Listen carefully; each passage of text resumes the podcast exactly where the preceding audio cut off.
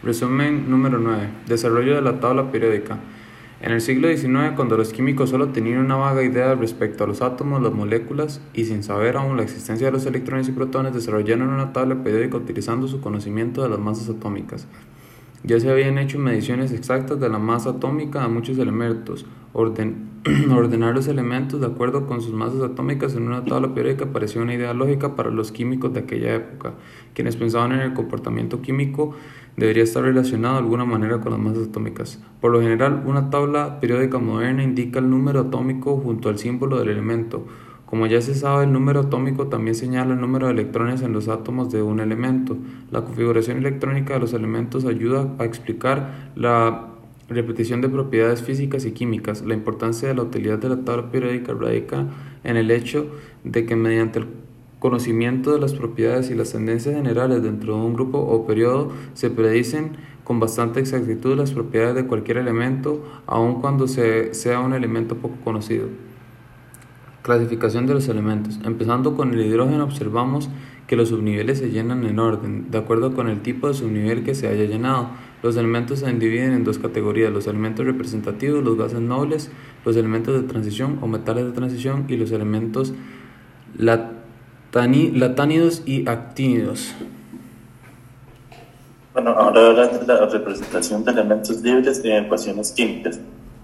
Una vez se clasificados los elementos de acuerdo con su configuración electrónica en estado fundamental, podemos estudiar la forma en la que los químicos representan los metales, metales, metaloides y no metales, que aparecen como elementos libres en las ecuaciones químicas. Debido a que los, los metales no existen en unidades moleculares discretas, siempre se utilizan sus fórmulas empíricas en las ecuaciones químicas. Las fórmulas empíricas son símbolos que representan los elementos.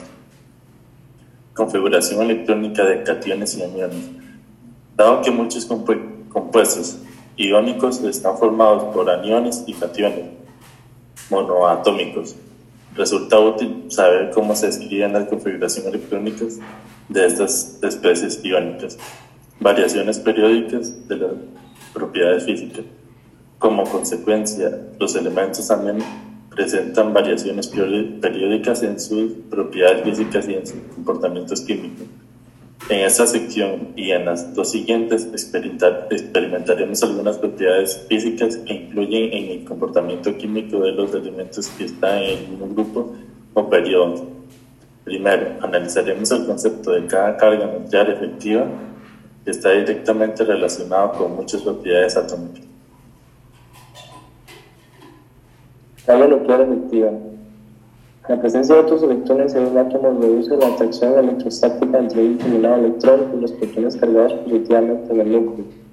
La carga nuclear efectiva es la carga nuclear detectada por un electrón cuando se toman en cuenta la carga nuclear real como los efectos repulsivos de los demás electrones.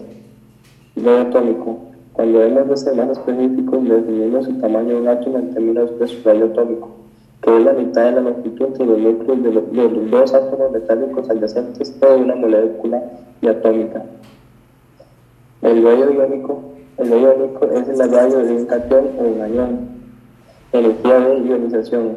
La energía de ionización es la cantidad de energía en kilojoules necesaria para desprender un mol de electrones y un mol de átomos en estado gaseoso y la afinidad electrónica, dicha propiedad se denomina afinidad electrónica, que es el valor negativo del cambio de energía que se desarrolla cuando un átomo en estado gaseoso acepta un electrón para formar un anión.